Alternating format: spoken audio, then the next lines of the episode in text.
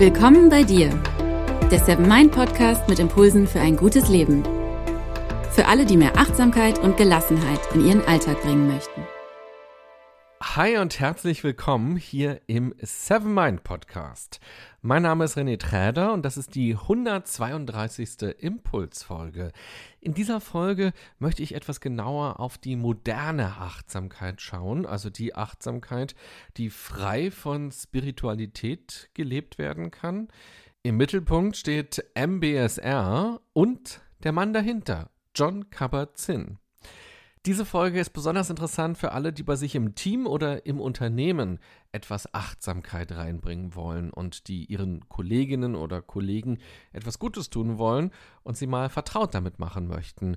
Und auch wenn Achtsamkeit für dich neu ist und du gerade reinschnupperst und eine genauere Idee davon bekommen möchtest, ist diese Folge sicher interessant.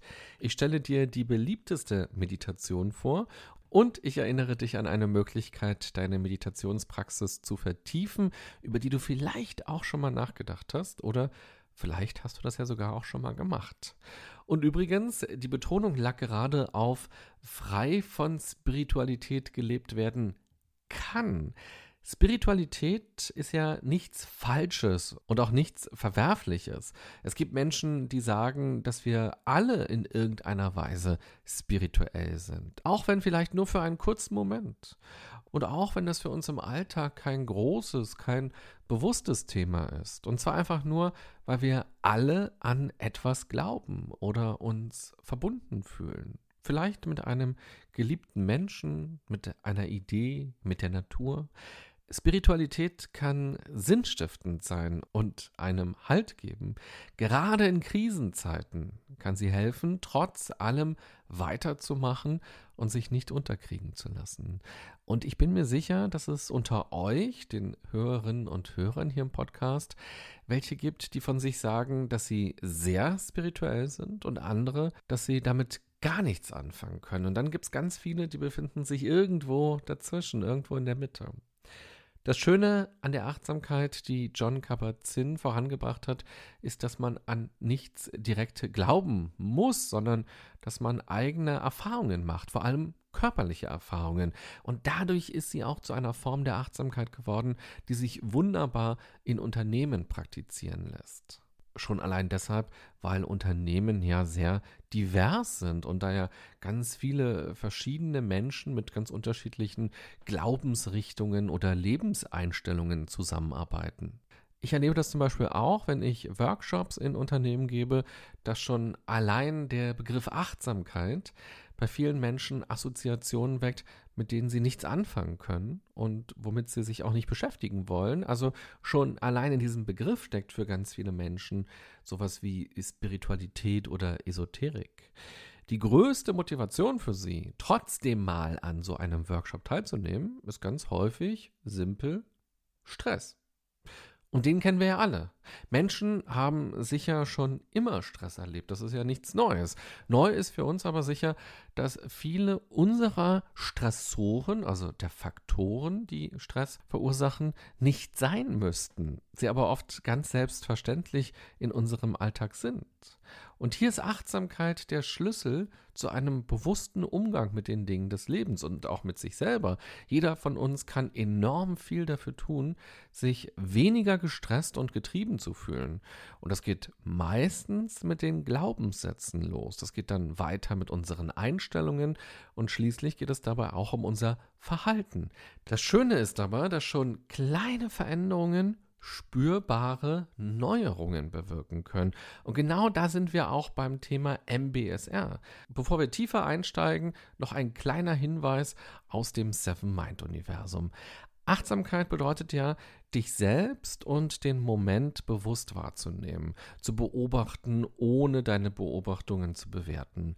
Aber wer schon mal meditiert hat, weiß, dass das Gedanken ziehen lassen selten so leicht ist. Ein Gedanke jagt gerne den nächsten und schon kleine Auslöser können ausreichen und der Tag bekommt eine ganz andere Richtung. In der Seven Mind App gibt es die Meditation Gedanken beobachten, um das Gedanken loslassen zu üben. In den sieben Minuten kannst du ausprobieren, wie es ist, mal ein wenig Abstand vom Gedankenkarussell zu gewinnen. Je öfter du das übst, desto leichter wird es gelingen, dich von negativen Gedanken zu lösen, wenn sie plötzlich da sind. Die Meditation Gedanken beobachten findest du bei den Singles in der Kategorie Basics, sowohl in einer siebenminütigen Version als auch in einer längeren Version, die 25 Minuten geht. Den Link dazu gibt es auch nochmal in den Show Notes zu dieser Folge. Kurze Frage an dich.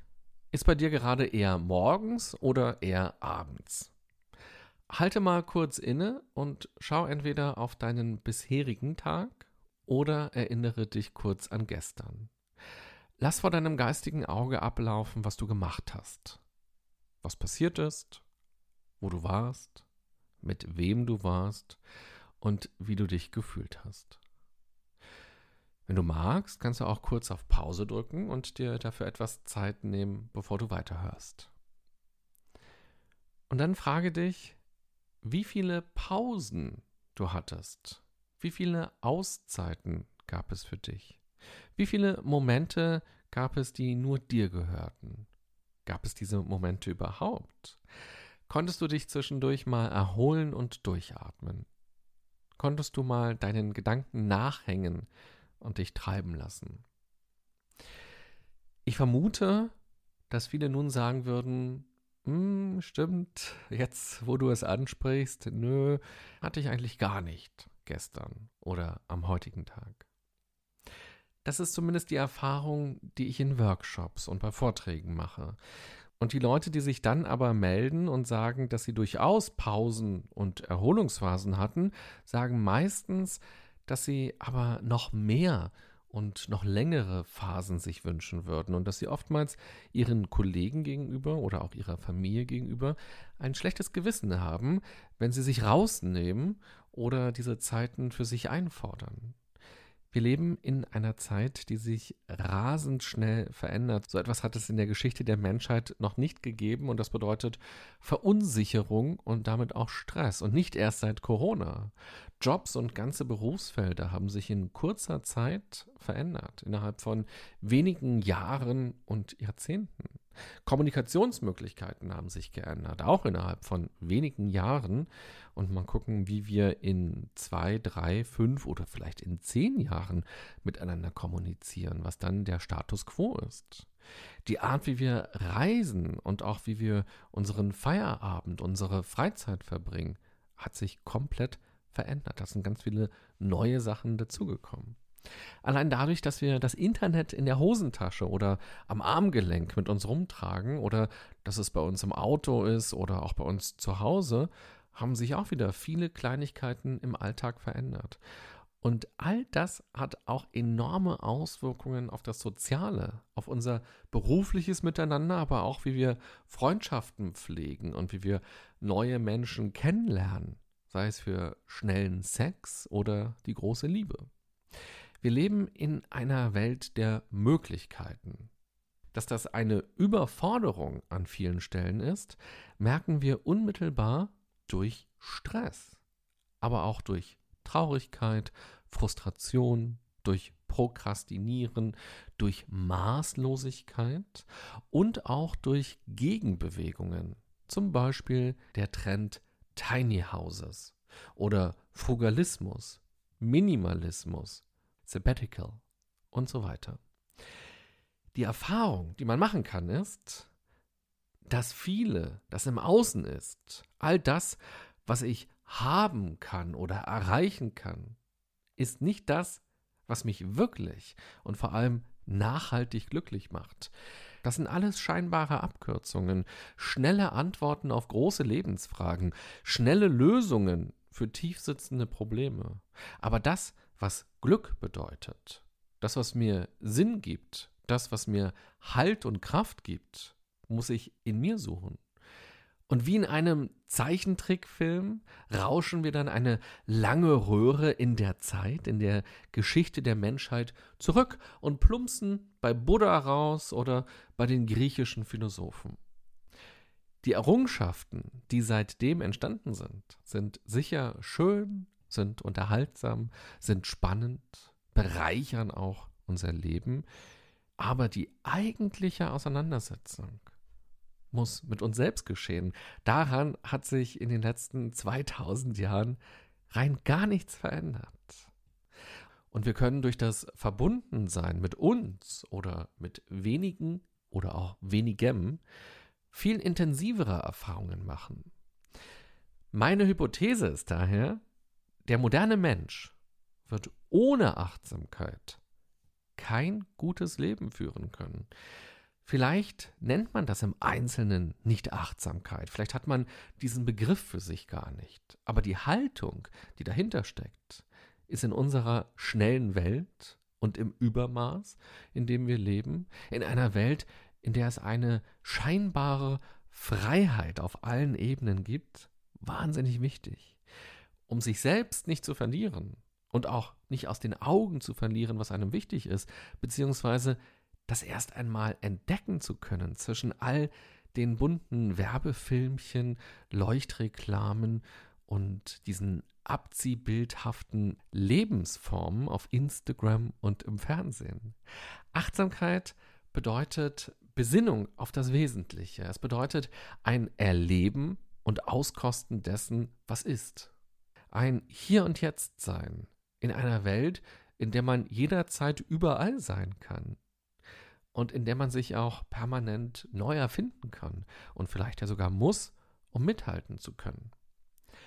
Achtsamkeit bringt im wahrsten Sinne des Wortes Ruhe ins Leben. Den leichtesten Zugang bekommt man mit der Achtsamkeitsmeditation und das ist eben auch die beliebteste Meditation und die Meditationsform, die sehr weit verbreitet ist. Und ich will dich gerne ein bisschen mit in die Geschichte dieser Achtsamkeitsmeditation mitnehmen. Im Yoga nennt sie sich Sakshi Bhav, im Buddhismus heißt sie Vipassana und im Westen ist sie verknüpft mit MBSR, Mindfulness-Based Stress Reduction. Jeder, der sie macht, kann dabei verschiedene Effekte erleben, je nachdem auch, mit welchem Ziel man sie praktiziert. Geht es darum, für ein paar Minuten dem Stress zu entfliehen, die Gedanken zur Ruhe zu bringen und sich auf den Körper zu besinnen? Geht es darum, etwas für die Gesundheit zu tun? Geht es darum, mit sich selbst in Kontakt zu kommen, Antworten auf Fragen zu bekommen, eine spirituelle Verbindung zu entwickeln oder schlicht und einfach das Sein im Hier und Jetzt zu erleben und zu trainieren, um diese Haltung im Alltag aktivieren zu können? In dem Begriff Sakshi Bhav stecken die Wörter Auge und Beobachter. Er meint sinngemäß, dass man die Haltung des Beobachters einnimmt. Eine klassische Übung ist, dass man in einer entspannten Meditationshaltung sitzt und alles benennt, was man wahrnimmt. Man etikettiert es, ohne es zu bewerten. Ich stelle mir das immer wie im Supermarkt vor, wenn der Kassierer oder die Kassiererin meine Dinge nimmt und an dieses Piepsding hält und dann weiterschiebt.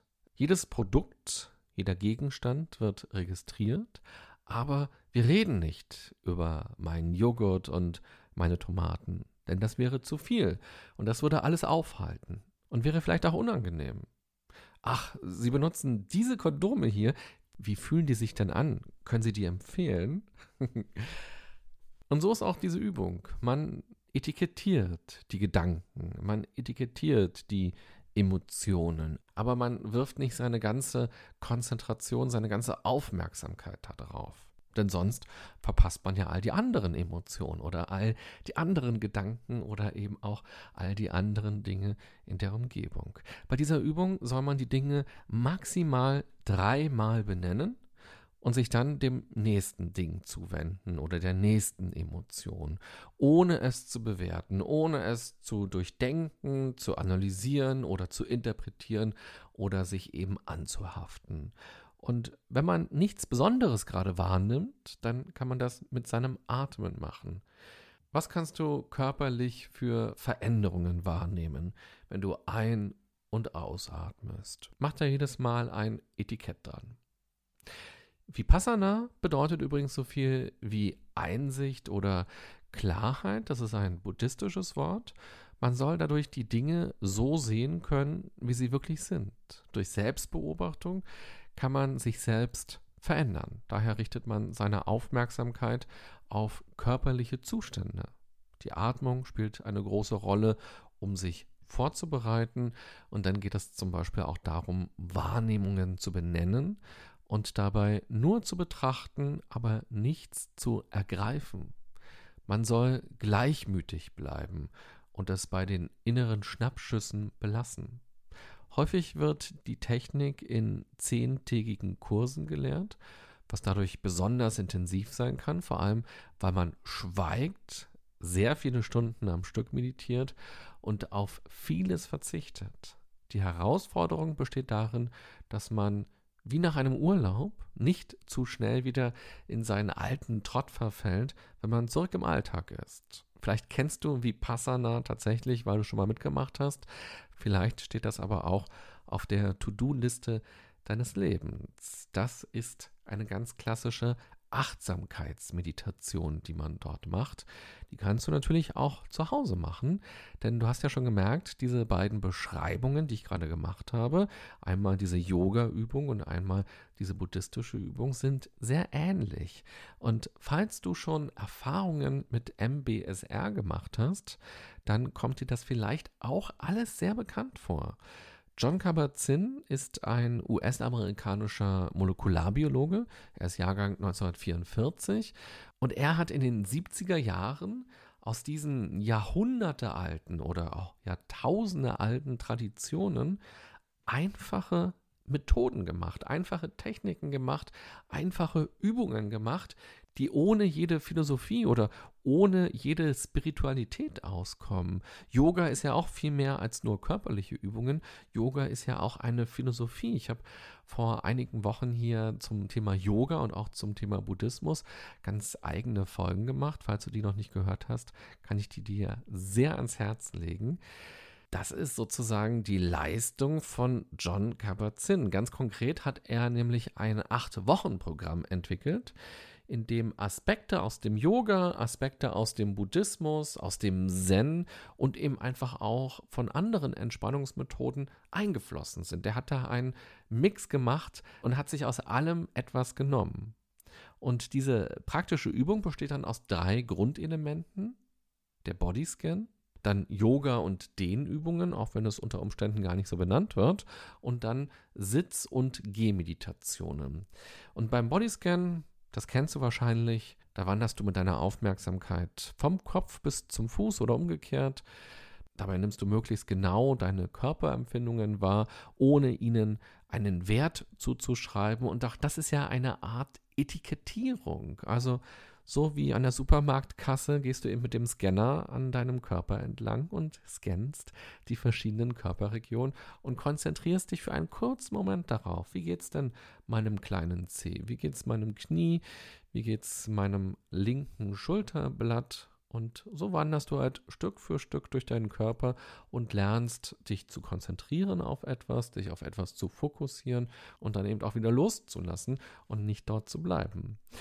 Bei den Yoga- und Dehnübungen geht es um bewusste Bewegung. Das ist sowohl für unseren Körper als auch für unseren Geist gut und gesund, würde man im Yoga sagen. Und das schult eben auch die eigene Achtsamkeit.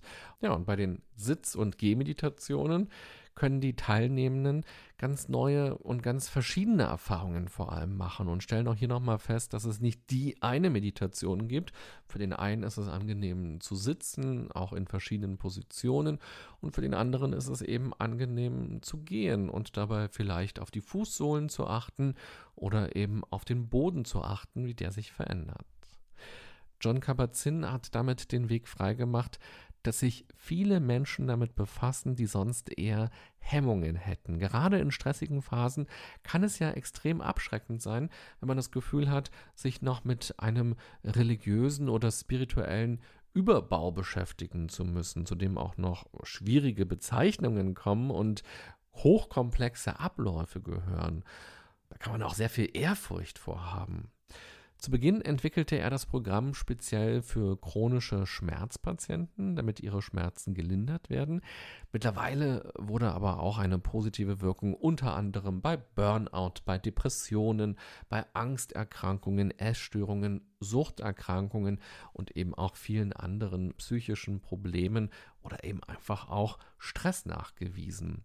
Also man kann das alles so praktizieren, wie es ursprünglich mal gemeint war, wobei auch hier die Frage ist, ja, können wir das eigentlich überhaupt nachprüfen oder überhaupt nochmal aufspüren? Was war denn vor zweieinhalbtausend Jahren gemeint? Die Dinge sind natürlich überliefert worden und haben sich dadurch ja auch verändert. Und warum soll es schlimm sein, wenn sich die Dinge verändern? Und man kann sich aber eben auch, wenn man das möchte, auf die vielen zusätzlichen Ebenen einlassen und dadurch auch nochmal ganz neue Erfahrungen machen, wenn man nämlich sich damit auseinandersetzt. Was bedeutet denn eigentlich Yoga? Was ist die Philosophie dahinter? Oder wie hat Buddha gelebt? Oder was ist der Buddhismus? Was ist die buddhistische Haltung? Und auch hier für sich nochmal verstehen, die buddhistische Haltung hört nicht nach zehn Minuten Meditieren auf, sondern die geht auch im Stau weiter. die geht beim Streit mit dem Nachbarn oder mit dem Ehepartner weiter. Ähm, die geht auch mit den Gedanken weiter im Laufe eines Tages. Aber gerade zum Einstieg kann man die Rituale eben auch einfach so machen, so wie man auch Rückenübungen macht. Und das ist völlig okay, finde ich. Mir ist immer ganz wichtig, dass Menschen einfach Erfahrungen machen und dadurch vielleicht auch für sich neugierig werden, wie so eine kleine Kostprobe und dann feststellen, ah, wow, da gibt es etwas, das eröffnet mir ganz neue Welten oder auch einen neuen Zugang zu mir selber und mal gucken, was noch passieren kann, wenn ich mich immer tiefer reinschmeiße. Und das braucht ja natürlich auch Zeit. Also man kann ja auch die Idee von Yoga oder die Idee vom Buddhismus nicht in einer 30-minütigen Dokumentation auf YouTube für sich voll und ganz aufsaugen, sondern das ist ja auch der Gedanke, den die Mönche haben oder eben die spirituellen Meister. Man muss es halt regelmäßig praktizieren. Und erst dadurch ja, wird man erleuchtet oder versteht zumindest ansatzweise, was das eigentlich ist und sein kann. Und zum MBSR gibt es inzwischen auch sehr viele Studien, die zusätzlich belegen, dass durch diese Methoden viele positive Veränderungen bei uns auf körperlicher Ebene einfach angestoßen werden. Es gibt also zusätzlich noch den wissenschaftlichen Stempel, dass es auch wirklich wirksam ist und wirklich wertvoll ist. Auch das kann nochmal ein wichtiger Motivator sein, sich damit zum ersten Mal zu befassen. Wenn du also bei dir im Unternehmen oder im Team Achtsamkeit einbringen willst, kannst du diese wissenschaftlichen Befunde erwähnen. Du kannst anfangs auch auf das Wort Achtsamkeit verzichten, sondern eher von Stressmanagement oder von Entspannungsübungen sprechen. Und du kannst vor allem auch viele kleine Methoden vorstellen und zum Mitmachen einladen. Dafür braucht es auch keinen großen Workshop. Das geht auch mal in einer kleinen Pause. Die stärkste Motivation entsteht, wenn man selbst spürt, dass man durch zum Beispiel weniger Atemzüge in die Entspannung kommt oder dass Schmerzen in den Hintergrund geraten dass man Gedanken beruhigen kann und wieder Kraft tanken kann. Mit der Zeit entsteht bei den meisten tatsächlich genau diese Neugierde und sie wollen mehr darüber erfahren und tiefer eintauchen. Ich erinnere mich gerade auch an einen Abteilungsleiter, der bei mir im Workshop saß. Das war ein großes Unternehmen und das war ein offener Workshop für die Mitarbeiter. Jeder, der wollte, konnte kommen. Und er hat sich gedacht, na, ich gehe da mal hin, aber nicht für mich, sondern ich gehe da mal für mein Team hin und ich gucke mal, ob das etwas sein könnte, was ich mal einkaufe für meine Abteilung. Das war so die Motivation und das ist auch gar nicht neu. Dieses Feedback bekomme ich ganz häufig. Und dann meinte er am Ende, dass er so überrascht war, dass diese Übungen, die wir dort gemeinsam gemacht haben, bei ihm etwas bewirkt haben. Denn er ist ja gar nicht für sich dorthin gekommen, sondern er ist einfach wie so ein Einkäufer, der ja, sich neue Klamotten anguckt für die nächste Saison, die er für den Laden kaufen will. So ist er eben auch zu meinem Workshop gegangen. Das hat gar nichts mit ihm zu tun gehabt, so. Und er meinte, er hat Knieprobleme. Schon seit vielen, vielen Jahren hat er Knieprobleme. Und ich habe so eine Atemübung gemacht, wo man vier verschiedene Phasen durchläuft und immer tiefer ins Atmen kommt. Und er meinte, dass er wirklich für ein paar Minuten sein Knie gar nicht mehr als negativ wahrgenommen hat und diese Erfahrung schon ganz lange gar nicht mehr gemacht hat. Sein Knie spielt tagtäglich bei ihm eine Rolle. Das hat ihn so neugierig gemacht, dass er super viele Fragen dann auch noch am Ende des Workshops gestellt hat. Und er wollte auch gleich noch eine Buchempfehlung. Und das ist ganz toll zu erleben, dass Menschen, die vielleicht auch eher skeptisch sind, die sich vielleicht als sehr rational beschreiben würden und sagen würden, naja, ich glaube nicht an sowas, dann am Ende von ein paar Übungen feststellen, ja Mensch, hier geht es gar nicht um Glauben und hier geht es auch nicht um irgendwelche abgefahrenen Dinge aus Indien oder aus Japan oder aus China, sondern hier geht es tatsächlich um Körpererfahrungen. Und das kann etwas für mich in meinem Alltag sein. Und daher ist es wirklich so klasse, was John Kabat-Zinn an der Stelle bewirkt hat über die letzten Jahrzehnte. So eine Öffnung für diese Weisheit, für diese Methoden und damit ja eben einfach auch den Raum dafür geöffnet hat, dass wir uns heute im 21. Jahrhundert dann immer noch oder wieder mal intensiv mit diesen Dingen auseinandersetzen wollen. Das ist ja eben das Tolle. Und von daher ist es völlig egal, wie wir es nennen, ob wir es MBSR nennen oder ob wir Vipassana machen oder diesen anderen schwierigen Yoga-Begriff, den ich mir wohin auch aufschreiben musste und tausendmal bei YouTube mir nochmal anhören musste, dass ich ihn wenigstens halbwegs richtig ausspreche. Das ist ja genau diese Hochachtung, die man hat und die einen vielleicht dann eben auch im Alltag davon abhält, sich erst einmal intensiver damit auseinanderzusetzen, weil man denkt, ja, so viel Zeit habe ich ja gar nicht in meinem Alltag. Ich habe so viele Termine, ich habe eine Family, ich habe einen Job, ich habe ähm, auch noch Probleme vielleicht. Jetzt muss ich mich auch noch mit diesen ganzen Begriffen auseinandersetzen. Nichts muss man, rein gar nichts. Man kann, wenn man das möchte, oder man kann eben sehr weltlich auch erst einmal einsteigen und das alles als Körpererfahrungen, als Körperübungen, als Methoden und Techniken begreifen und sich erst einmal auf dieser Ebene darauf einlassen. Und das Schöne ist ja auch, dass schon diese kleine Reise durch die Geschichte der Achtsamkeit zeigt, dass ähnliche Methoden schon seit vielen Jahrhunderten, seit Jahrtausenden von Menschen praktiziert wurden und dass sich diese Vorstellungen dazu immer wieder verändert haben und auch immer wieder angepasst wurden und erweitert wurden und dass es aber darum geht, das einfach zu machen, egal wie es heißt, und diesen Effekt dann bei sich selbst festzustellen und auch überrascht zu sein, positiv überrascht zu sein und eben auch, dass man sich etwas Zeit geben muss, ob es nun zehn Tage oder acht Wochen sind. Am besten findet man ja Übungen und Methoden, die man ohne Mühe in seinen Alltag einbauen will. Und gerade das Etikettieren, das finde ich sehr alltagstauglich. Und vielleicht hast du ja Lust, heute oder in den nächsten Tagen die Dinge, die passieren, die du erlebst, entweder in dir, in deinem Kopf, in deinem Bauch, in deinem Herzen oder eben auch, die du in deiner Umgebung erlebst, Dinge, die du vielleicht auch siehst, einfach mal imaginär über dein Piep-Ding wie im Supermarkt zu ziehen und sie dadurch einfach auch wieder leichter ziehen zu lassen. Mach ein Etikett daran. Also wenn du magst, das könnte eine Achtsamkeitsübung sein, die dich in den nächsten Tagen mal begleitet. Ich wünsche dir eine gute und achtsame Zeit, auch wenn nicht immer alles reibungslos klappt und es auch mal zu einem Storno kommt. Bis bald. Bye bye, sagt René Träder.